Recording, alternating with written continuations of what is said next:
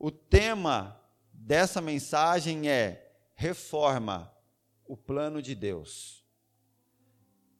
Nós temos falado sobre a reforma e no tema reforma tem cinco pontos que são fundamentais para a reforma, que assim eles chamaram de cinco solas, que quer dizer cinco somentes, que é o que? Somente a escritura. É o que a reforma propõe, trazendo a verdade. A, a, a, direção da fé cristã ela é baseada somente na escritura. Qualquer tipo de novidade, interpretação humana, experiência que não está na escritura é inválida. Somente a Bíblia é o nosso código para nos orientar na nossa fé. Também a outra sola é somente Cristo, identificando a o único caminho ao Pai, o único meio pela qual nós somos salvos é Cristo, o único que morreu na cruz por os nossos pecados. O terceiro ponto é somente a fé, porque nós somos salvos somente pela fé. A Bíblia deixa isso muito claro: as minhas obras não me salvam, mas a minha fé em Cristo é o que me salva. E também o quarto ponto é somente a graça. O que quer dizer somente a graça? O que me traz a salvação é a graça de Deus, que é o favor imerecido. Então, eu não sou merecedor, eu não sou eu não sou o construtor dessa estrada que me conduz ao Pai, mas é a graça. Sabe, o fato de eu não não é algo que eu fiz, mas é algo que Jesus fez. Isso é a graça. E o cinco, e o quinto e último ponto é somente a glória a Deus, que é somente Deus é digno de receber a glória. A glória não pode ser dada a homens, nem a, nem a nada que não seja a Deus. Então, essas cinco solas são a base para um cristão que se diz protestante, né? e que aderiu a essa reforma que foi feita por Lutero. O que a gente precisa entender é que a reforma proposta por Lutero, ela não atingia, ela atingiu a, a estrutura, as bases da igreja naquele dia, mas ela atingiu também as, as diversas áreas da sociedade, como a área financeira, a política, o governo, a cultura. E o, o ponto-chave sempre tem assim, né? Quando você.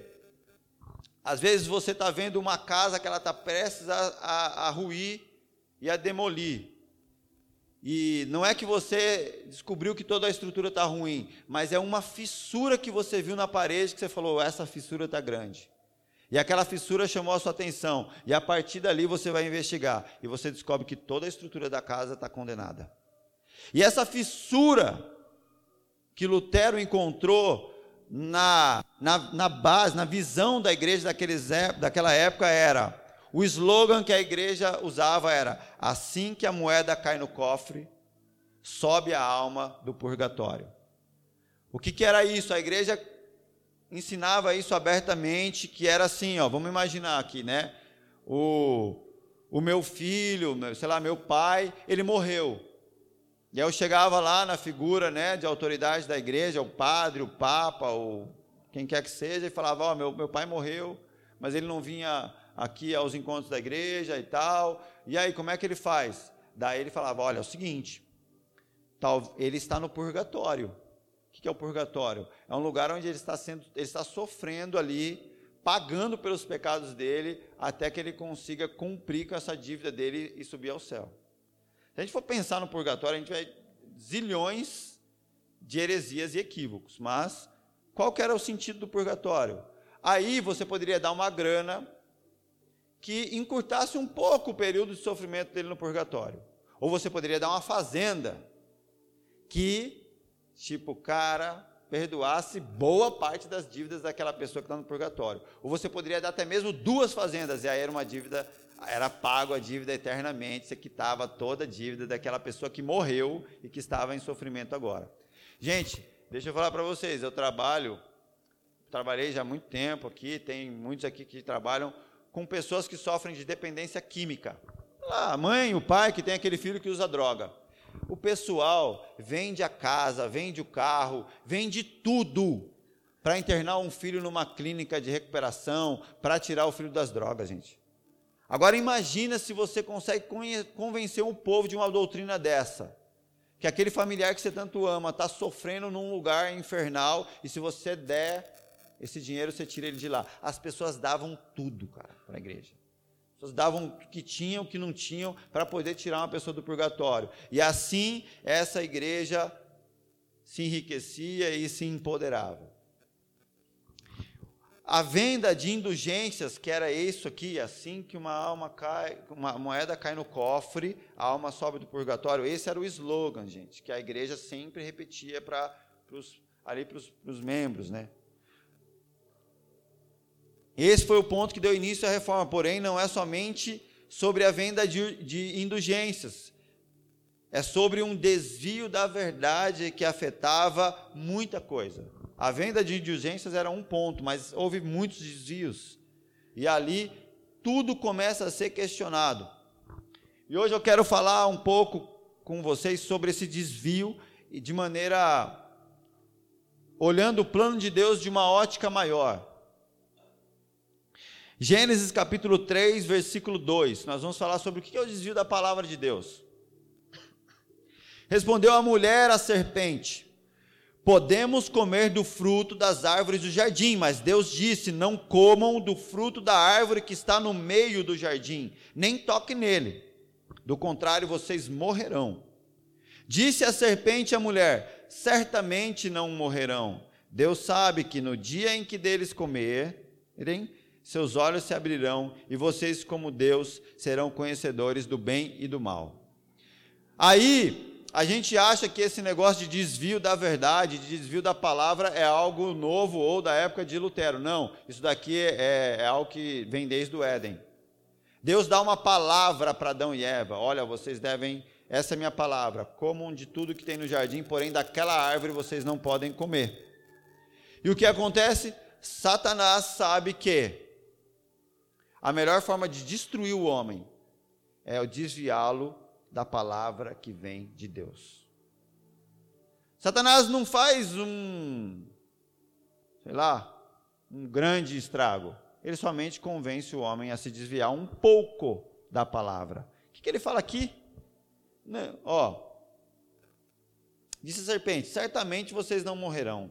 Deus sabe que no dia em que deles comerem, dele comerem, seus olhos se abrirão e vocês, como Deus, serão conhecedores do bem e do mal. E assim, cara, de verdade, todo desvio, ele tem uma proposta de ganho. Ninguém se envereda por um buraco de engano aí, seja na fé ou em qualquer lugar, simplesmente porque alguém falou para você, ó, pinga limão no olho. Não. Faz isso que você vai ganhar isso. Faz isso que você vai estar bem naquilo. E assim é a proposta de Satanás para o desvio. Era muito interessante. E quando você analisa todo o desvio, ele está ligado a esse desejo do homem de querer ser igual a Deus. Olha só, você vai ser conhecedor do bem e do mal, você vai ser igual a Deus. E esse é o primeiro desvio conhecido por nós na palavra e da palavra de Deus. E ele está em Gênesis, no início de todas as coisas. O que a gente tem que entender é que desvio da palavra é simplesmente pontos acrescentados não é? Se, se eu chegasse aqui e falava assim, gente, hoje vamos glorificar ao Satanás. É lógico que você ia falar assim, sai daqui, seu doido, ia todo mundo embora. Mas, eu posso falar para vocês assim, é o seguinte: se vocês me honrarem, porque eu sou o sacerdote deste lugar, através de mim Deus vai falar com vocês. Se vocês fizerem algo por mim, papá, você vai conseguir trocar o seu carro, a sua casa e tal. E eu tenho que vender uma ideia que envolva Deus. Se você vê, nunca excluíram Jesus da história, mas tiraram o papel central dele. Em um momento Jesus se tornou um menino, em um momento Jesus se torna um meio. Jesus não é um meio, ele é o caminho, gente. Aí o, o Jesus ele está ali no contexto, mas a centralidade da fé, daquilo que você vai viver, normalmente sai de Jesus e ela se conecta ao que? A uma instituição, a um homem, e isso são detalhes, e é o suficiente para produzir o estrago e o desvio. Meias verdades, verdades descontextualizadas. Por quê? Gente, vocês serão conhecedores do bem e do mal. Era uma verdade. Porque se você estudar o texto, você vai ver que Adão e Eva, pum, os olhos deles se abriram. Só que a questão não é se era para ser conhecedor do bem e do mal ou não, é que aquilo não faria bem para eles. Esse é o ponto. Ah, certamente se vocês comerem do fruto, vocês não vão morrer. E o que aconteceu com Adão e Eva? Eles morreram? Não. Mas isso são meias verdades. Eles não morreram fisicamente. Só que Satanás não contou para eles que a, que a morte que Deus falou era sobre ser morrer espiritualmente. Então, se você olhar aqui a, a ideia da serpente com Adão e com Eva, não eram assim mentiras descabíveis e escancaradas. Eram meias verdades, eram verdades descontextualizadas. Eram detalhes, porque a Bíblia fala, cara, Satanás é sujo, é mau, é tudo aquilo, mas ele é astuto. A Bíblia nos alerta sobre as astutas ciladas do maligno. Querido, Satanás não vai vir com a camiseta do Iron Maiden falando. Uah! Ele vem com roupagem de anjo de luz, a Bíblia fala. Que ele se transfigura em anjo de luz. Agora, como que você identifica o que é anjo de luz e o que é anjo de verdade? Está aqui o manual. A palavra de Deus nos orienta. Vocês já repararam que artefato pirata nunca vem com manual? Não é assim? Aqueles bagulho que você compra da China, que você acha que é bênção demais, lá naqueles AliExpress, não sei o que. Chega lá, caixa, mal tem uma caixinha. E manual, quem diria? Mas o que é verdadeiro tem manual, gente. Jesus deixou o manual da vida para a gente ser orientado e não ser enganado o empoderamento do homem e independência em relação a Deus. Toda vez que houver desvio da palavra, você vai identificar esse lance aí, empoderando o homem para ser independente de Deus. Agora, olha só como é sutil. Deus quer empoderar o homem, mas nunca afastá-lo de si. Porque você quer maior empoderamento? que Jesus fala assim: vocês são reis e sacerdotes. Jesus nos chama de reis e sacerdotes. Porém, o desvio da palavra diz que você é rei da sua própria história, independente de Deus. Esse é o ponto. Agora nós somos reis e sacerdotes de um reino e de um rei maior, que esse é o nosso Deus. Amém? O nosso empoderamento nunca nos leva a um lugar de independência de Deus. Eu quero falar aqui com vocês dos desvios da verdade. Eles sempre vão produzir seis pontos que eu vou falar aqui. Talvez você vai falar assim, poxa, mas não é só seis, eu acho que tinha mais um, tinha mais um outro. É lógico que tem. Se eu for falar tudo aqui, a gente não sai daqui hoje, tudo bem? Mas eu vou falar de seis que eu acho que são relevantes aqui. O primeiro ponto do desvio da palavra é o afastamento de Deus. E por que, que eu estou enfatizando a questão do desvio da palavra? Porque esse é o tema central da reforma. O povo viveu a reforma protestante porque eles estavam desviados da verdade, da luz da palavra, da centralidade da palavra. Olha só, Gênesis capítulo 3, versículo 9. E o que eu vou mostrar para vocês, os seis pontos, eu não vou pegar aleatoriamente na Bíblia, eu vou pegar no Gênesis da coisa, então nós vamos somente em Gênesis identificar os seis pontos de desvio e o sétimo ponto de reforma que Deus faz. Tudo em Gênesis. Gênesis 3:9. Mas o Senhor Deus chamou o homem perguntando: "Aonde você está?" Logo após o homem se, se, se desviar da palavra de Deus, né, que havia orientado ele em relação ao fruto, o que, que ele faz? Ele se afasta de Deus, ele se esconde o desvio da palavra vai produzir esse efeito de afastamento do homem de Deus. E, e às vezes o desvio é tão grande que você vai ouvir uma doutrina do tipo assim: não estuda muito a Bíblia, não, senão você vai esfriar na fé. Não estuda a Bíblia porque senão desvia, porque a palavra mata. Você vai ouvir termos assim. Cara, se a palavra mata, por que, que a gente tem Bíblia? Se a palavra mata, por que, que Deus deixou a Bíblia para a gente? Mas eu digo assim, meias verdades satânicas. Porque uma verdade verdadeira é que a palavra realmente mata a minha carne. Então, meias verdades, cara, desviam a longas distâncias. Olha só, a falsa ideia de sucesso, que Adão não morreu, que ele ainda estava no jardim, porque, vamos lá, ele pá, comeu do fruto, ele teve consciência do pecado, tanto é que aí ele se esconde de Deus, ele se afasta de Deus. Só que existe a falsa ideia de que está tudo dando bem, porque, pô, não morri, ele está vendo ali, pô, estou vivo ainda, teoricamente, né, e tal, e ainda estou no jardim, ainda ocupa esse lugar de governo. É a ideia de que não deu nada. Eu, eu, eu, eu vejo esse tempo de Adão comer e até o momento em que Deus chega para conversar com ele, que é o tempo da misericórdia de Deus. Por quê? Não é assim, pecou, você sai fora. Não, Deus chega e fala, vamos tentar consertar. Mas a gente conhece o diálogo. Adão, o que, aconteceu? Adão, o que, Adão faz? A mulher que você me deu. Aí, mulher, o que foi? A serpente fez. Ninguém ali naquele momento esboça arrependimento. E sem arrependimento não tem restauração. Então o que, que resta? Juízo. Ó, sai do jardim. Aí eles saem.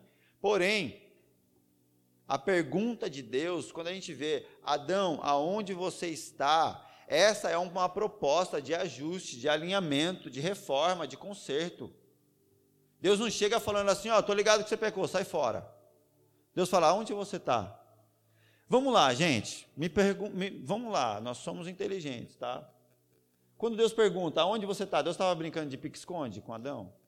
Ah, eu não sei onde ele está, tá, tá que moita que ele está, gente, e aí? Cara, Deus sabia que Adão estava escondido, se, se ele estava atrás de uma árvore, alguma coisa, Deus sabia, né? É tipo eu brincando com o Miguel de esconde-esconde. Vai, Miguel, vou contar, o Miguel esconde aqui, assim, ó. Ele acha que eu não vou ver ele. Assim, cara, Deus estava vendo Adão, ele sabia fisicamente onde Adão estava. Então essa pergunta, onde você está, ela diz respeito ao quê? Cara, você se desviou da minha palavra. E esse desvio mudou o seu curso. Aonde você foi parar? Em que lugar espiritualmente, intelectualmente você está? Em que verdades você está acreditando? Qual que é a sua agora a sua fé, a sua esperança? O que, que você está vivendo, cara? Adão poderia falar, Deus, não é Deus, eu estou atrás da moita. É Deus, eu estou confuso e com medo. Esse era o lugar que Adão estava. Quando você lê lá, eles estavam com medo e confusos. Essa, essa é a resposta. O afastamento de Deus é o primeiro ponto. O segundo ponto é idolatria. Gênesis 3, 7. Olha só.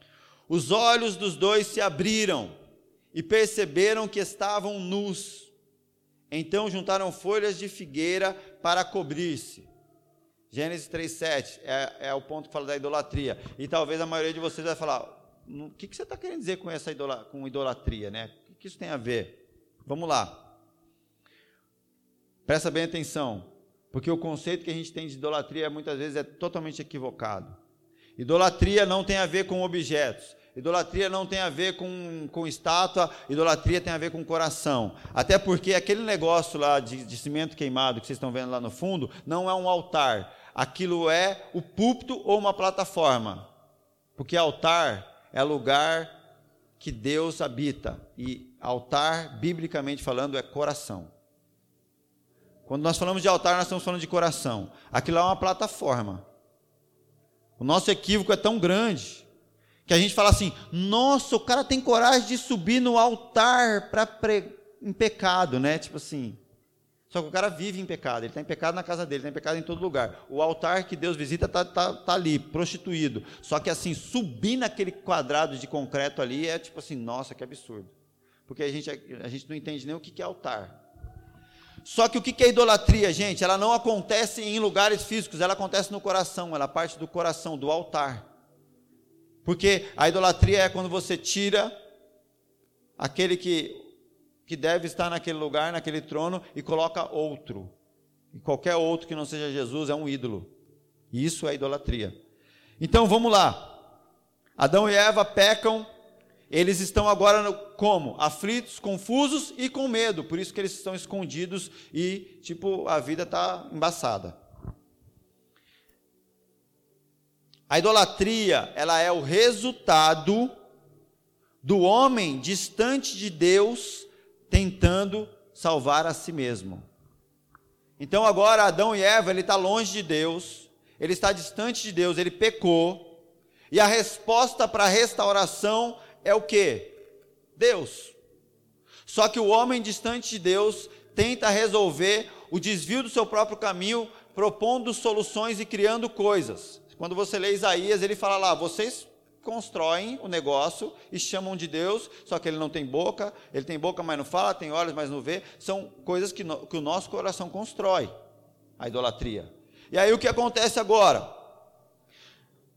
Para a gente fazer isso, tentar se resolver distante de Deus, sem se achegar a Deus, nós elegemos objetos, nós podemos eleger coisas, nós elegemos elementos da natureza, nós também elegemos pessoas que irão solucionar os meus problemas, porém da forma como eu quero. A questão é o seguinte: a proposta para a restauração de Adão e Eva era exposição, eles tinham que se expor agora diante de Deus para ser sarados. Só que quando você levanta um ídolo, esse ídolo tem que atender aos seus desejos. Se você sabe, normalmente é, na idolatria brasileira, né, que a gente mais comum, a pessoa sempre tem um santo que está ligado àquilo que ela precisa naquele momento. Então você elege de acordo com a sua necessidade, sem qualquer submissão à centralidade da vontade de Deus. E aqui o que, que eles querem? Expor era complicado, então vamos se esconder mais. Aí eles confeccionam ali folhas de figueira. Aonde está a idolatria? No coração. E qual que é o ídolo? A folha de figueira. Pastor, está falando que a folha de figueira é o ídolo? Exato. Porque o ídolo é aquilo que nós propomos como solução e não é Jesus. Por isso que muito ídolo é marido, é esposa, filho pode ser um ídolo, porque a pessoa está detonada. Ela precisa que Jesus restaure a vida dela e o casamento dela. Mas sabe o que ela faz? Ela arruma um filho. E, cara, misericórdia. Ela fala: essa criança vai restaurar o meu casamento agora eu e meu marido nós vamos ter paz, por causa dessa criança. E além de toda a carga aí para aquela criança, aquela criança se torna um ídolo. Gente, por que que, por que, que muito casamento acaba quando o filho vai para a faculdade? Porque aquele casamento não é sustentado por Jesus. Nós elegemos ídolos. Só que a idolatria não tem a ver com o nosso coração. Vocês estão, está ficando claro, gente? Está muito confuso. Está claro? Por isso que Gênesis 3,7, é onde eles juntam a folha de figueira para se cobrir, nós entendemos que esse é o ponto da idolatria. O homem distante de Deus, tentando é, é, encontrar agora respostas, ele cria os seus deuses que atendem às suas necessidades. A idolatria é o seguinte, cara, é um Deus que você controla. Não é um Deus soberano sobre você, mas é um ídolo que está na tua mão. Você determina o que ele faz por você, segundo você, de acordo com o seu desejo. Idolatria é um ato egoísta do coração caído do homem. Esse é o ponto. Isso é legal a gente falar porque tem evangélico idólatra pra caramba. E aí a gente acha que a gente é top, porque a gente não tem a estátua de alguém. Não, querido que tem de evangélico que faz do seu pastor o seu ídolo, que tem de evangélico que faz do seu marido o seu ídolo, da sua esposa o seu ídolo, do seu emprego o seu ídolo. Ah, não, cara, eu sou, sou de Deus demais. O cara é mandado embora, ele entra em depressão. Opa! Qual Deus que você é? Me explica que eu não entendi. Então a gente tem que rever quem está sentado no trono do nosso coração. E aí, uma, uma, o desvio é, é onde a palavra é pregada te ensinando a confiar em coisas, te, ensinando a. Eu, eu seria o maior herege se eu dissesse para você confiar na igreja sal. Não, querido, você tem que confiar em Jesus, irmão. É Ele que, te, que morreu na cruz por você. Ele que tem que sentar nesse trono do teu coração aí. A questão é que a raiz da idolatria não é a folhinha de figueira, mas o coração que elegeu aquela folhinha e rejeitou a Deus. O coração ali falou: não, cara, não vamos chegar até Deus, não. Vamos fazer o seguinte: folha de figueira vai nos salvar. Só que sabe o que acontece? Todo ídolo que nós elegemos, ele nunca nos entrega o que ele promete. Todo ídolo vai enganar o, o idólatra. E não é, e não é desde o começo. Ídolo nunca entregue, nunca entrega o que promete. Você pode repetir assim comigo? O ídolo, ídolo. Nunca, entrega nunca entrega o que promete. Aí tem altos casos, a, mulher se frustra demais com o marido porque ela, ela transformou ele num ídolo. A esposa se frustra demais, o, o cara se frustra demais com a esposa porque ela transformou ele num ídolo. E é, e é assim, a, a, a expectativa nunca é correspondida. E olha como que é engraçado. Coloca lá no Google é, folha, efeito da folha de figueira na pele. A folha de figueira é tóxica para a nossa pele, ela queima a nossa pele. E o ídolo nunca entrega o que promete. A proposta da folha de figueira era proteger, mas na verdade ela ia queimar. Adão ia ficar lá com a pingolinha queimada. Porque o ídolo nunca entrega o que promete. Terceiro ponto, caos social. Gênesis 3:10. E ele respondeu, Adão respondeu, né? Ouvi teus passos no jardim e fiquei com medo, porque estava nu, por isso me escondi. Pessoal, nós vemos aqui as respostas de Adão para Deus aqui, olha. O que, que, o, o que, que o desvio da palavra de Deus produziu agora? Medo e é, fuga. Adão, fica com, Adão e Eva ficam com medo e eles fogem agora. Ele fala: Eu me escondi porque eu estava com medo. Se você estudar, o medo é o sentimento primitivo que produz violência. O medo é o sentimento primitivo que produz violência. Guerras são produzidas por causa do medo. Mortes, violência, todo tipo de agressividade tem a sua raiz no medo. Porque a agressividade é uma reação de, de, de autoproteção.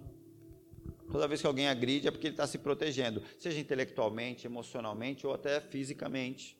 A agressão é um ato de autodefesa e só se defende quem está com medo.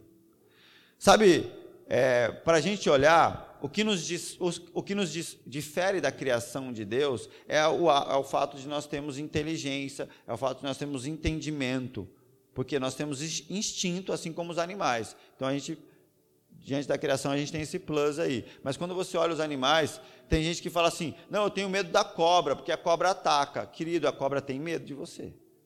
E inclusive ela te ataca por conta do medo. O instinto de qualquer animal, tá? O instinto de qualquer animal é fugir para se defender. Por exemplo, nenhum, o ser humano não faz parte da cadeia alimentar de nenhum animal. Então, todo animal, até mesmo um leão, até mesmo qualquer bicho que você acha que é super perigoso. Ele, a, a primeira reação dele é fugir. É o instinto. Agora, se ele vê que existe uma ameaça iminente e ele está ali se sentindo coagido, ameaçado, com medo, aí a próxima reação instintiva é atacar. Por isso que um pincher ataca. Não tem lógica, né? Aquele bicho lá, Deus Sei lá, só o Senhor sabe, não vou questionar, tá, Senhor? Mas eu acho que Deus fez a estrutura de rato e a alma de leão, pá, né, no pincher. Mas Deus é Deus, é soberano. Ai de mim questionar, né, a, a obra do Senhor. Então, qualquer animal, ele por instinto, ou ele foge ou ele ataca, amém, gente? E aí a gente vê o caos social, no desvio da palavra. Aí nós vemos assim, desde liderança, aí vamos trazer para a palavra, vamos trazer para o evangelho, vamos trazer para a nossa vida. Liderança que você vai ver homens opressores, abusadores, controladores, você vai identificar nesses homens uma raiz de medo, de insegurança. E aí o desvio da palavra produz cada vez mais medo, cada vez mais abuso, ou eu me omito e, e fujo da verdade, ou eu ataco, ou eu vou produzir medo, e todo lugar aonde há desvio da palavra, há uma atmosfera de, como que eu posso dizer? De medo, realmente, de coação, sabe quando se sente coagido? Você não se sente livre à vontade? Porque há essa atmosfera de controle que é uma reação primitiva ao medo, que tem a ver com o desvio da verdade. Então, o terceiro ponto que eu falei é o caos social. Isso produz o, o que a gente entende por caos social. Essa atmosfera que não é um ambiente de paz, não é um ambiente de liberdade, mas é o caos do medo que produz violência, desse, desse, dessa bagunça que faz as pessoas se esconderem. O caos social produz isso, a fuga. E aí nós vemos que seja num contexto cristão ou que seja num contexto da, da sociedade. O que, que é a fuga? É uma sociedade doente, que tem um, um uma, como é que chama? Uma, uma, um personagem virtual. Porque o personagem real é, não dá. Então eu crio um personagem virtual porque ele é mais legal. E aí eu vivo aquele personagem virtual. Ele, ele, ele pode estar no Instagram, no Facebook ou até mesmo no Free Fire. Para quem, quem sabe o que é Free Fire aí, gente? Glória a Deus. Free Fire é um jogo na internet que os adolescentes hoje jogam. O Facebook já anunciou que eles querem trabalhar com a realidade virtual. Que agora o Facebook não seja só um lugar de interação, assim, de troca de mensagem, mas que você seja uma pessoa lá dentro. A Gucci, que é uma grande empresa de, de, da, do ramo da, da, moda, eles já criam coleções de roupas e elas são vendidas Caríssimo, gente. A Gucci lança tênis, roupa tal. E como é que é feito, pastor? É com tecido? Não. Sabe como que é feito? Virtualmente. E como é que você compra? O seu personagem dentro do jogo compra um tênis da Gucci. Compra um tênis virtual da Gucci. Compra uma calça da Gucci lá. Você entende que é um mundo virtual? Isso é o caos social. É a fuga da realidade mas isso tem a ver com o desvio da palavra. O quarto ponto que esse desvio da palavra produz é o domínio de homens sobre outros homens. Gênesis capítulo 3, versículo 16. A mulher ele declarou: Multiplicarei grandemente o seu sofrimento na gravidez, com sofrimento você dará à luz filhos, seu desejo será para seu marido e ele a dominará. Após, a, após o desvio da palavra do pecado original de Adão e Eva, você vê que essa é a declaração. A mulher agora ela vai sofrer e ele fala: "O seu marido vai te dominar". Aí nós estamos dentro de um contexto, não vou dizer que é todo mundo, mas tem muito cristão evangélico totalmente desviado da verdade que ainda prega que o homem tem que dominar a mulher, gente, pelo amor de Deus. E aí, se eu digo ao contrário, ainda falam que eu sou feminista. Cara, homem dominando mulher é resultado da queda. Se a gente acredita nisso, a gente está negando o sacrifício de Jesus. Homem não domina a mulher. Por quê? Porque Jesus morreu na cruz. O que é agora o, a verdade após o sacrifício de Cristo é a verdade antes da queda de Adão, que é Gênesis capítulo 1, versículo 27. Olha só, Deus criou o homem à sua imagem, a imagem de Deus os criou. Homem e mulher os criou. Deus os abençoou e lhes disse: Sejam férteis, multipliquem-se encham, presta atenção, está tudo no plural, encham e subjuguem a terra. Mais uma vez no plural, dominem sobre os peixes do mar, sobre as aves do céu e sobre todos os animais que se movem pela terra. Entende uma coisa? Isso é a restauração que Jesus traz. Homem não domina mulher, nem mulher domina homem, porque somos chamados a dominar a criação a, ser, a sermos governantes e influentes nessa terra. Então, homem que domina outro homem já é desvio total da palavra. Ah, pastor, mas como é que é? É tão complicado, gente, para a gente entender, porque não existe domínio, existe funções. Eu perguntei aqui no nosso encontro, se eu perguntar aqui para vocês aqui, quem é maior, gente, né? A gente sabe que existe a trindade. Então, na trindade, quem que é maior? O Pai, o Filho ou o Espírito Santo? Quem é o maior? Aí, nós assim, inconscientemente, por conta do desvio da palavra, nós temos uma hierarquia na nossa cabeça, que o pai é maior, depois vem o filho, depois vem o Espírito Santo. Porque a gente tem uma mentalidade de domínio, só que não existe hierarquia. Se você realmente olhar, você sabe que a Bíblia diz que não existe nenhum maior entre eles. A Trindade, a, lá no início de Gênesis é: façamos o homem. Deus não é maior que, o, que Jesus, o Pai não é maior que o Filho.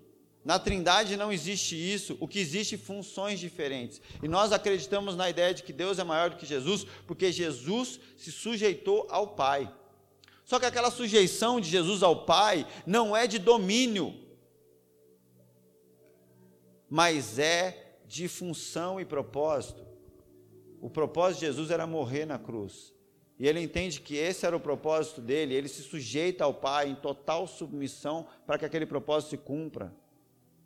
Agora, o desvio da palavra é o seguinte: você não se sujeita a alguém se essa pessoa não tiver um chicote sobre você. Será que é isso que Deus tem para nós? Será que essa pessoa tem que ter uma patente que manda em mim para eu me sujeitar a ela? Ou será que eu, eu, eu posso me sujeitar a um homem em propósito, em unidade e em amor? Eu não sou maior do que ninguém nessa igreja. Eu tenho uma função que é, sou pastor. Ah, exerço uma autoridade, até mesmo na, na questão da, da visão da igreja. Sim, mas isso não diz respeito à hierarquia. Eu não domino sobre ninguém aqui. Pelo contrário, talvez entre vocês tenha alguém aqui que tenha mais habilidade no que diz respeito ao dom de mestre, por exemplo, que é o dom de ensino da palavra. E essa pessoa, eu me sujeitarei a ela em propósito e em chamado. Amém? Eu não sei se para vocês é claro, mas eu entendo que para muitos ainda é, é meio dá uma bugada. Mas é trazer luz sobre a palavra de Deus. E o que acontece? Aqui nós vemos que não existe domínio. O domínio vem após a queda. Só que o desvio da palavra faz isso. Elege o Papa como alguém que é infalível. Uma das doutrinas questionadas por Lutero é isso, a infalibilidade papal. O que o Papa falar é lei e acabou. Porém, o Papa fez aliança com Roma, lá, mais, mais especificamente com Constantino. E agora, o Papa era um porta-voz do governo. Então existia uma aliança que interessava. Cara, meu irmão, associa política à fé. Você move a massa e faz eles fazer isso sorrindo. Você faz neguinho pular na frente da bala, achando que está fazendo por Deus, mas está fazendo por homens. E aí você tem que eleger alguém que o povo acredite que aquela figura é a voz de Deus. Porque aquela figura vai poder falar o que quiser e o povo vai achar que é Deus falando. E isso fala de domínio de homem sobre homem. Aí vem na hierarquia, aí vem a, a figura do Papa, ou, ou dentro, não estou querendo dizer que está tudo errado, mas se existe essa hierarquia de submissão, é o desvio. Aí tem o apóstolo, o profeta, tem o bispo, tem o não sei o quê, tem o pastor, tem o diácono, tem o. É, são hierarquias de domínio de pessoas sobre pessoas. Isso tem a ver com esse desvio da palavra.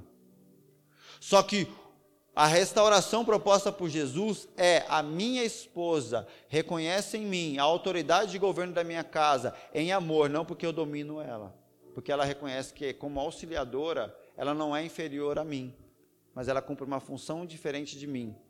E eu respeito ela, eu honro ela na função dela, assim ela honra a mim na minha função. O mestre não é inferior ao evangelista, nem, nem inferior ao pastor, nem inferior ao profeta, e o apóstolo não é o maior dentre todos os cinco ministérios, gente. São funções diferentes. De verdade, se algum de vocês vê na Bíblia Deus falando que tem uma função maior que a outra, venha falar comigo que eu me retrato no próximo culto publicamente. Eu, eu falo aqui publicamente, gente, errei, falei bobagem lá. Se você me mostrar na Bíblia que existe essa hierarquia. Domínio de homens sobre homens é uma característica desse desvio. O quinto, ainda continuando em Gênesis, agora a gente sai do jardim, o homem foi expulso, violência e abusos. Gênesis capítulo 4, versículo 9. Deus faz a segunda pergunta dele na Bíblia. Então o Senhor perguntou a Caim: Aonde está o seu irmão Abel? Respondeu ele: Não sei, sou eu responsável pelo meu irmão. Então isso é mais um resultado do desvio da palavra, do desvio da verdade. É o que? Agora a produção de violência, de abusos. A, re, a relação entre os irmãos agora produz violência de todo tipo de abuso. Então o que a gente tem que entender é que no nosso contexto hoje, você não vê ninguém matando ninguém dentro da igreja, ninguém dando tiro em ninguém. Por quê? Aí, eu quero que vocês pensem comigo. Morte e violência são tratadas do ponto, é, são tratadas por Deus de forma diferente. Entende uma coisa? Quando nós lemos esse texto, você está falando assim: ah, mas na minha igreja eu não vejo ninguém dando facada em ninguém, dando tiro, né, espancando. Agora vamos olhar no ponto de, de vista bíblico. Adão morreu, mas Deus falou que ele morreu. Vamos olhar o que Jesus falou sobre matar. Quando a Bíblia fala sobre morte, ela está falando também de uma ação que é espiritual e emocional. Então, a quando nós olhamos aí para aquela legislação global, que é os direitos humanos, com, foram muitas conquistas, mas para organizar a terra, mas não para estabelecer o céu. Amém? Porque hoje nós não temos as atrocidades que tínhamos nos séculos passados, mas nós temos atrocidades que não são físicas, mas elas são emocionais. Entende? O que a gente tem que entender é que hoje não se mata mais como antigamente. O mundo evoluiu para as questões desse mundo, mas não para as demandas eternas. Porque é o seguinte: antigamente você botava uma corrente de ferro no pé do cara e falava: Você vai ficar quebrando esse chão para mim. Hoje em dia, essa corrente não é colocada no pé, ela é colocada na mente através de abusos emocionais. Você já viu aquela história do elefantinho? Você, o cara pega um toquinho assim, ó, enfia na terra, e aquele elefantinho é pequenininho. E aí ele bota uma corrente no pé do elefantinho. Aquele elefantinho tenta soltar e não consegue, porque ele é pequenininho. E aquele elefantinho vai crescendo. O cara só vai mudando a dimensão da corrente. O toquinho é o mesmo. Aquele elefante se torna adulto, gigante. Se ele escorregar, ele arranca o toco. Só que ele permanece ali, porque ele olha para aquele toco e fala: Eu não consigo. E essa é um trabalho que hoje não existe mais corrente física, mas existe esse trabalho intelectual e emocional. Entende que que tipo de conquistas nós tivemos? Então nós aceitamos abusos e violências que não literalmente são físicas, e que também não podem ser condenadas pelas autoridades desse mundo, mas são abominadas por Deus. Se eu privo alguém da liberdade dela, de escolha, de ir e vir, eu já estou cometendo um pecado. Não necessariamente um crime, mas um pecado. Então, uma das coisas que o desvio vai produzir é violência e abusos. Então você vai ver que se tem desvio da palavra, tem abuso emocional, tem abuso espiritual, tem violência verbal, tem violência em, em, em termos emocionais. Gente, posso falar? Às vezes você dá um tapa na pessoa, fica vermelho, sangra, tal, depois de um tempo cicatriza. Às vezes você fala algo. E os anos passam e aquela cicatriz não fechou. Às vezes você, você induz a pessoa a algo. E aquela cicatriz permanece por anos e talvez a pessoa morre sem que, aquele, sem que aquela ferida seja curada. E a gente acha que sério é um tapa. Mas, gente, a gente tem que entender os estragos que um abuso, que uma violência emocional, espiritual, intelectual podem produzir. E eu tenho que enfatizar isso porque nós vivemos num contexto, né, século 21, então não se bate mais, mas se comete violência intelectual e emocional. Os escravos eram chicoteados para entender que eles tinham que ficar ali, que eles pertenciam a alguém, porque eles tinham que servir e trabalhar. Hoje em dia o chicote não está mais na mão. A gente tem que entender isso. Se há desvio da palavra, o chicote não está mais na mão. O O chicote tá, tá, não está atingindo as suas costas, está atingindo o teu coração e a tua mente. Normalmente ele atinge na área emocional e para sustentar esses abusos tem que haver uma fortaleza intelectual muito grande, muito bem construída. Você está tá, tá confuso, gente? Tá... Já é 11h30 aqui. Eu já estou indo para. Estou indo nada, tem mais alguns pontos aí. Eu vou me esforçar para ser rápido. Eu, eu vou para agora o, sete, o sexto ponto: corrupção. Gênesis capítulo 6, versículo 11. Só para a gente se entender. Logo depois do Éden, Caim lá mata Abel. A Bíblia descreve a genealogia de Adão, e aí já entra aqui nesse contexto de Noé. Gênesis capítulo 6, versículo 11. Ora, a terra estava corrompida aos olhos de Deus e cheia de violência. Ao ver como a terra se corrompera, pois toda a humanidade havia corrompido a sua conduta. E aí agora a gente vê a corrupção, a, o homem se torna corrompido. Gente, eu, eu tive, eu fiz um, a gente fez um trabalho missionário no Haiti uma vez. Você não tem ideia do nível da miséria daquele lugar, daquele país. O pessoal fala que é época de furacão, é nada, é miséria, irmão. Não é época de furacão, não. O furacão deu uma detonada, mas tem mais do que, muito mais do que eles vivem lá, tem a ver com a corrupção do gênero humano. É, lá, o Haiti é um país que a, que a religião oficial do país é o voodoo. Eles acreditam, eles adoram o diabo assim abertamente. E aí, cara, no Haiti, gente, assim, a gente estava na capital, aqui era a avenida do aeroporto, assim, meu, parece uma grande favela o negócio, você não tem ideia. Oh, eu, indo, eu indo na avenida do aeroporto, assim, gente, a cena que mais me chocou. Uma mulher andando na rua, aqui, os carros passando aqui e tal, ela simplesmente para, ela faz assim, sobe a saia dela, defeca ali, levanta e sai andando. É assim que eles funcionam.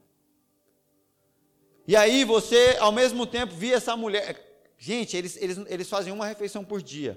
Tinha vezes que era assim, ó, era uma tabuinha assim, ó, os carros passando aqui, poeira, pensa num caos. E aí o cara picava o bode dele lá e vendia carne. Aí você olhava assim, aquelas pedaceiras de carne picada aqui, e aquele enxame de mosca em cima da carne, e o cara sentado do lado ali vendendo aquela carne. Aí eu não entendi, porque tinha tanto varal de roupa nas ruas, assim, nas, nas avenidas e tal. Aí eu falei, cara, o que, que é isso? Ele falou, é doação de roupa. Eu falei, cara, mas como assim? A doação chega ali no, no cais ali, os caras do governo já pegam e não é doado. Aí eles negociam com os caras que vão intermediar aquilo, eles vendem a doação que vem de Miami, que é ali pertinho, vendem, aí esses caras pegam, revendem para o povo lá, para uma galerinha, e toda essa doação é vendida ali como se eles fossem uns camelô. E chega muita doação, mas nada é entregue de graça. A corrupção é uma cadeia assim enorme. Aí, cara, nesse caos, você vê assim, passa Porsche Cayenne, passa Land Rover, você fala, cara, como assim? No meio desse lugar. Porque você sempre vai ver uma discrepância assim, cara. Quando tem muita miséria, tem uma minoria com muito luxo. E isso é, o, é, é uma característica da corrupção. Essa produção de violência emocional, física, produção de poder por uma minoria, fortalecimento da hierarquia humana. Essa é uma característica da corrupção. E, e, e, com certeza a corrupção vai envolver dinheiro e depravação sexual. Que aí a gente está falando de prostituição, de adultério e coisas do tipo. Olha só, gente, por que, que a prostituição, né, o adultério, essa coisa toda, tem muito a ver com a corrupção do homem e tem a ver com o poder? Porque o homem que tem poder, ele quer possuir coisas. Então ele possui carro, ele possui uma série de coisas, tudo que ele pode comprar. E o que Deus tem de mais precioso nessa terra, esse homem que se corrompeu e que deseja poder acima de tudo, ele vai querer possuir. E aí o sexo é uma forma de possuir, subjugar aquilo que Deus fez à sua imagem e semelhança. O dinheiro tem a ver diretamente com poder. E aí você vai ver a igreja, até mesmo no tempo da reforma, se corrompendo e se envolvendo agora com a política. A questão é que nós somos, nós somos é, nós temos que exercer o nosso papel social, mas a redenção não tem a ver com políticos. Políticos cumprem uma função social.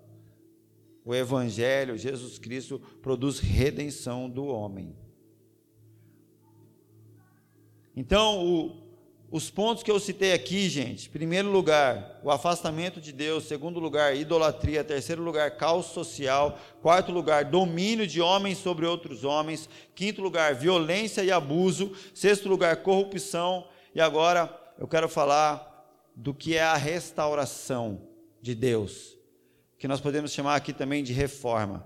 Gênesis capítulo 6, versículo 13. Deus disse a Noé: Darei fim a todos os seres humanos, porque a terra encheu-se de violência por causa deles. Eu os destruirei com toda a terra. Você, porém, fará uma arca de madeira se, se, preste, se preste. Divida em compartimentos e revista-a de piche por dentro e por fora. Então, o que, que Deus faz? A sociedade foi caminhando nesses níveis de, de desvio e destruição, até que chega um ponto que Deus interrompe aquilo. Deus fala: acabou, isso não vai prosseguir, eu vou dar um, um ponto final nessa história. E assim ele levanta Noé e a arca. E o que, que a gente tem que entender agora aqui, gente? Noé, Lutero, e até mesmo Jesus Cristo, na, né, quando ele veio, são o fruto do amor e da misericórdia de Deus pelo homem. É Deus falando: eu vou parar vocês, eu vou reconfigurar a rota de vocês. Entenda que não existe nada de novo. Esse, esses seis passos que eu falei aqui, esse processo que eu listei aqui, que Lutero protestou contra eles, estavam ligados não a um desvio daquela época, mas a um desvio da palavra de Deus, que, que, que na essência tem lá a sua origem em Gênesis, isso já se originou. E no decorrer da história humana, o ciclo de reformas sempre foram feitos. O que por que, que, eu, que eu falei tudo isso com vocês aqui até agora? Para a gente entender o que, que o Lutero fez, também não foi nenhuma novidade. Ah, Lutero fez algo inédito. Não, não fez. Noé fez isso. E a gente vai olhar para a Bíblia e para a história, a gente vai ver que de tempos em tempos Deus fez ajustes na sua igreja. Eu falo isso sem desmerecer o trabalho de Deus através de Lutero, né? Foi um grande homem, o que fez realmente foi legítimo de Deus, é, com esse desejo de despertar a igreja para a verdade. Mas sabe o que nós temos que entender? Eu digo isso porque nós não estamos em busca de algo novo, igreja. Nós estamos em busca do Éden. Essa é a realidade. Ah, não, cara, vamos fazer algo novo, algo não sei. Isso é o maior engano, a maior mentira, porque quem quer fazer algo novo vai lançar um alicerce que não deve ser lançado sobre um que já está, que é Jesus Cristo. Se a gente acredita que a gente tem que fazer algo novo, a gente está dizendo que Deus nunca acertou, correto? Tipo assim, estamos experimentando, nunca deu certo, então vamos fazer algo agora que funcione. Não, deu certo, Deus sabe, a gente não tem que criar algo novo, a gente tem que voltar para aquilo que é certo. Isso é a proposta da reforma. Não é uma novidade, é retornar para algo que já existiu e existe. Até porque, quando você acha que não tem nada, sempre tem. Deus sempre guarda os seus. Esse caminho é encontrado para o Éden através da palavra de Deus. Agora, eu sei que assim, gente, nós temos investido aí os últimos cultos, os últimos dias, para fazer muito do que é o ensino. Eu acredito que é importante esse esforço, esse empenho. E eu quero que você preste bem atenção no que eu vou falar agora. Guarda cada palavra que eu vou te dizer nesse momento. Reforma, ou nós podemos chamar até mesmo de avivamento, porque muita gente fala de avivamento, avivamento, a gente quer o avivamento, ah, vai acontecer o avivamento, avivamento, você quer avivamento. Reforma ou avivamento não é mudança. Avivamento, gente, não é uma novidade. Avivamento é retorno. Aí fica todo mundo na esperança de que o avivamento tem a ver com uma proposta legal que entretém gente, enche um lugar, vira um trem novo e aí é avivamento. Não, avivamento é retorno. Porque se eu acredito que Deus é Deus, eu acredito que existe algo na essência dele que eu me desviei. E a melhor maneira de avivar é voltar para a verdade. Se você acredita em algo novo, você vai ter que entender que Deus não fez nada bom e a gente precisa encontrar um outro Deus para seguir. Avivamento não é mudança, avivamento não é novidade, avivamento é retorno e retorno para a verdade, retorno para aquilo que nós nunca deveríamos ter deixado. Noé, Jesus Cristo, Lutero. Hoje eu vejo muita gente falar sobre essa história de um alinhamento na igreja brasileira, alinhamento da igreja no mundo, até mesmo por conta do Covid. Gente, eu acredito que o Covid é uma das peças que compõem um plano de Deus para uma reforma na sua igreja. Eu acredito. Ah, pastor, mas muita gente morreu. Cara, me desculpa, mas olha para a Bíblia. Teve uma época que Deus quis reformar a igreja dele, o povo dele. E esse povo havia se corrompido na época de Salomão. E sabe o que Deus faz? Deus diz assim para Isaías: Eu levantarei o meu servo Nabucodonosor, rei da Babilônia, para destruir o templo e todo o povo e levar o meu povo para Babilônia cativo como escravo. Foi a maneira que Deus restaurou o seu povo. Isso é uma outra história, é um tema de uma outra mensagem, mas na Babilônia o povo de Deus foi restaurado. Deus não, tá, não mandou um Nabucodonosor, mas mandou um vírus. Ou você acha que Deus não está tá perdido e não tem o controle das coisas? Foi pego de surpresa. Né? Deus foi correndo na farmácia comprar uma máscara, porque ele não sabia que ia ter Covid. Querido, eu acredito que o Covid é uma das peças que compõem um plano de Deus para essa reforma, para isso que Ele está fazendo na igreja. Estruturas estão sendo abaladas, muita coisa está sendo nivelada, a verdade está sendo colocada, mentiras têm sido confrontadas à luz da palavra de Deus. E se eu quero viver isso, se eu acredito que é um tempo de Deus para a igreja, se eu quero viver isso, gente, se eu acredito nisso, se isso tudo é importante, eu tenho que entender: eu não vou fazer nada novo. Amém?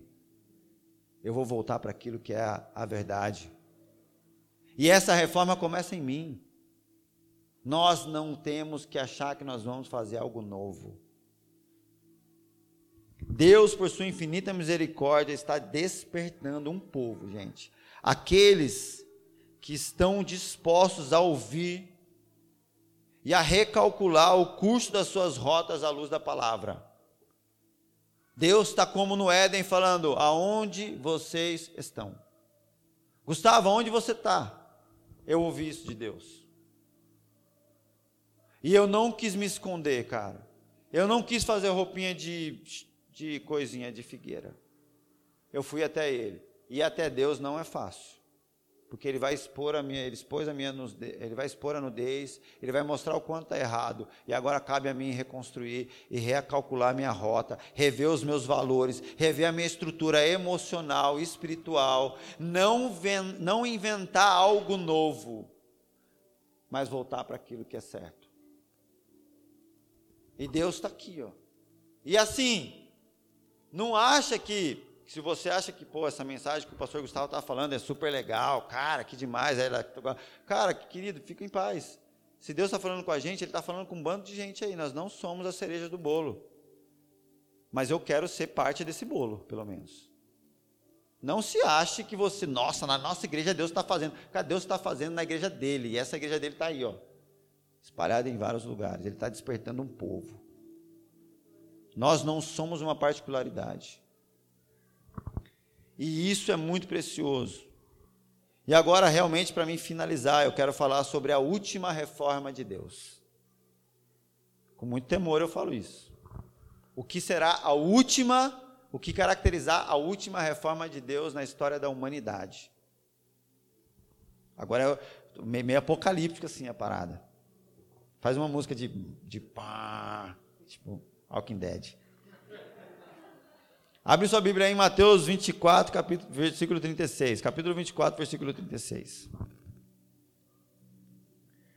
Só para a gente se contextualizar aqui, tá, gente? Jesus está conversando ali com os discípulos dele e agora ele está falando sobre a segunda vinda dele.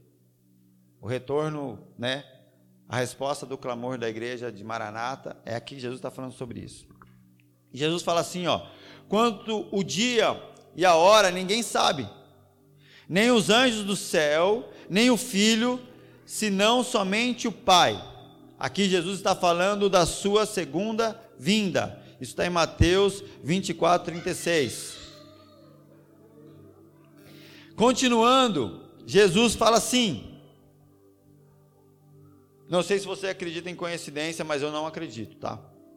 Jesus diz assim: Como foi nos dias de Noé, assim também será na vinda do filho do homem. Pois nos dias anteriores ao dilúvio, o povo vivia comendo e bebendo, casando-se e dando-se em casamento, até o dia em que Noé entrou na arca. E eles nada perceberam até que veio o dilúvio e os levou a todos. Até aí. Nós falamos aqui sobre os seis pontos que são sequelas do desvio da palavra. E o sétimo ponto que foi a reforma, a restauração de Deus naquela sequência de desvio. E a reforma foi o dilúvio. Foi o chamado a um povo para se encontrar dentro de uma arca. E agora, e eu me lembro que, que no começo do Covid eu preguei uma mensagem que quem entrar na arca, quem entender que esse Covid era um dilúvio, cara vai terminar em cima do monte. E olha só, o, o que entendemos como esse ciclo de reforma e cuidado de Deus com o seu povo vai ter um fim no cumprimento dessa palavra. Quando eu digo para vocês que Gênesis teve uma reforma lá no dilúvio, e você vai acompanhar a história do Velho Testamento, você vai ver que sempre houve um alinhamento de Deus, uma reforma de Deus. Aí você vai ver historicamente, né, o que não está registrado na Bíblia, mas você vai ver, Lutero e outras aconteceram. Aí nós estamos vivendo um período específico, onde a igreja foi afetada diretamente, foi confrontada por um vírus chamado Covid-19. Se nós entendemos que esse ciclo de Deus, ele é constante, esse que eu li agora será o último. Cumprimento dessa palavra que Jesus compara ao tempo de Noé é o último ciclo de restauração e de Deus, porque aqui não é mais uma reforma, é um juízo final. Nós somos esse povo que vive como nos dias de Noé, igreja. Agora, a questão é o seguinte: ah, pastor, você está dizendo que Deus vai voltar agora? Não, não estou dizendo isso. Mas ninguém sabe. Como o próprio Jesus disse, só o Pai sabe. E diz que no tempo de Noé a galera estava lá. Deus já havia denunciado o desvio da palavra dele, da vontade dele naquela geração. Porém, tinha uma galera que estava comendo, bebendo, casando, vivendo, usufruindo de como se tudo estivesse bem digamos, um povo que não quis se retratar, que não quis se ajustar, não quis se alinhar, não quis se reformar, até que veio o dilúvio e aquele povo não teve mais jeito. Continuando aí o, o texto de Mateus 24, diz que até que veio o dilúvio e os levou a todos. Assim acontecerá na vinda do filho do homem. Dois homens estarão no campo, um será levado e outro será deixado. Duas mulheres estarão trabalhando num moinho, um será levado e outro deixado. O alerta de Jesus é: portanto, vigiem, porque vocês não sabem em que dia virá o seu Senhor. Ah, Pastor, então vamos vigiar. O que é vigiar, cara, para você? Vigiar é o quê? É ficar olhando na esquina, ficar olhando no céu para ver se você vê um raio. Querido, numa guerra, o camarada tem que vigiar para ver se o inimigo não está vindo lá armado a atirar nele. Mas nós Qual que é o nosso maior inimigo? Ah, a gente tem que viajar contra Satanás. Gente, Satanás não te manda para o inferno. Quem te manda para o inferno é a palavra. Nossa, pastor, que isso? Seremos julgados por ela. Satanás, ele te influencia a se desviar da palavra. Esse é, o, esse é o lance. Então eu tenho que vigiar quem? A palavra, irmão. Vigiar quer dizer dar estrita atenção, observar com cuidado. E a gente não tem que ficar vigiando o que Satanás está fazendo. Porque é fato, o que Satanás quer fazer é te desviar da vontade de Deus que está expressa na palavra de Deus. Então eu tenho que vigiar o quê? Vigiar na palavra. Eu tenho que me reformar e me alinhar diante da vontade de Deus. Esse é o ponto. Para não ser surpreendido. E continuando aqui agora, no versículo 45 de Mateus 24. Quem é, pois, o servo fiel e sensato, a quem seu senhor encarrega dos demais, servos de sua casa, para lhes dar alimento no tempo devido.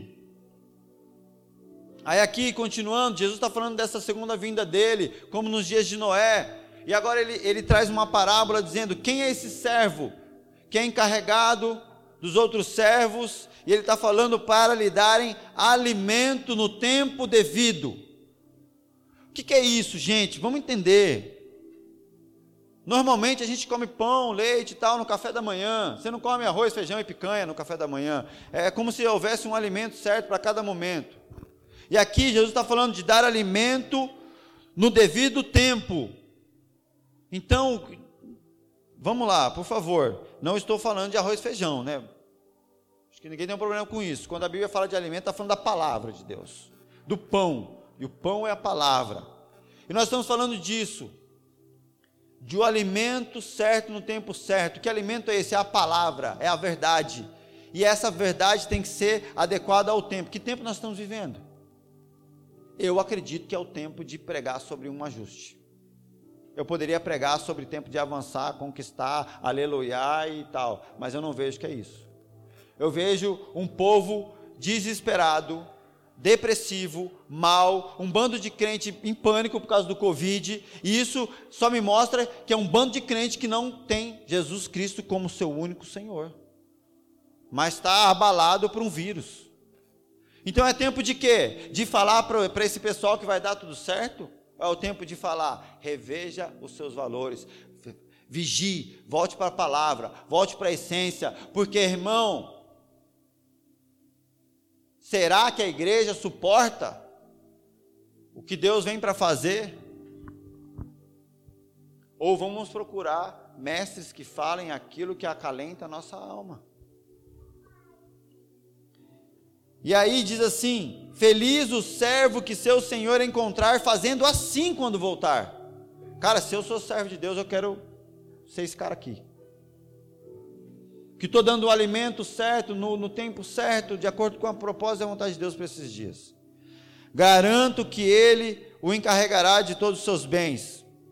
Mas suponham, mas suponham que esse servo seja mau e diga a si mesmo: Meu senhor está demorando. E então comece a bater em seus conservos, e a comer e a beber com os beberrões Olha só, ele está falando de uma liderança. Ele está falando, mas suponha, né?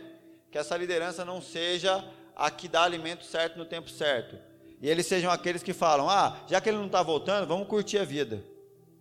E ele vai começar a maltratar, a comer, a bater, né? A bater e a, nos seus conservos, e a comer e a beber com os beberrões.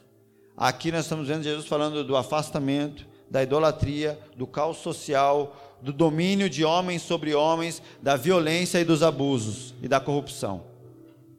É o ciclo que Jesus escreveu. E ele continua dizendo: O Senhor daquele servo virá num dia em que ele não o espera e numa hora que não sabe. Ele punirá severamente e lhe dará lugar com os hipócritas, onde haverá choro e ranger de dentes. Então está muito claro aqui, igreja. Esse texto aqui, Jesus está falando dos últimos dias, da última reforma, do último momento. E eu não sei se essa é a nossa geração, de verdade, não sei. Mas eu só sei que isso é uma verdade para ser vivida. Restauração, reforma. Como será essa última restauração? Na verdade, não haverá restauração, haverá juízo. Eu posso dizer que esses dias aqui também serão como os dias do Éden. A proposta é: Deus está chegando e dizendo para o seu povo: aonde vocês estão? Se não respondermos a essa pergunta para Deus, nós ouviremos: saia do jardim. Só que aí, gente, o que será, o que vai vir depois é, é um lugar que haverá choro e ranger de dentes. Eu não quero te colocar medo, não quero que você se mova agora com medo do inferno. Mas a gente tem que ter luz, gente, na nossa mente, no nosso coração, temor de Deus, para poder nos voltarmos para a palavra, cara. Eu me sinto alegre demais em ter ouvido essas coisas de Deus, porque eu vejo a misericórdia de Deus se manifestando na minha vida, sem merecer Ele me chamando para isso me, me, me, me tirando do, do engano, da morte, de qualquer coisa do tipo, para que eu possa me voltar para a verdade. E não estamos fazendo nada de novo. Amém?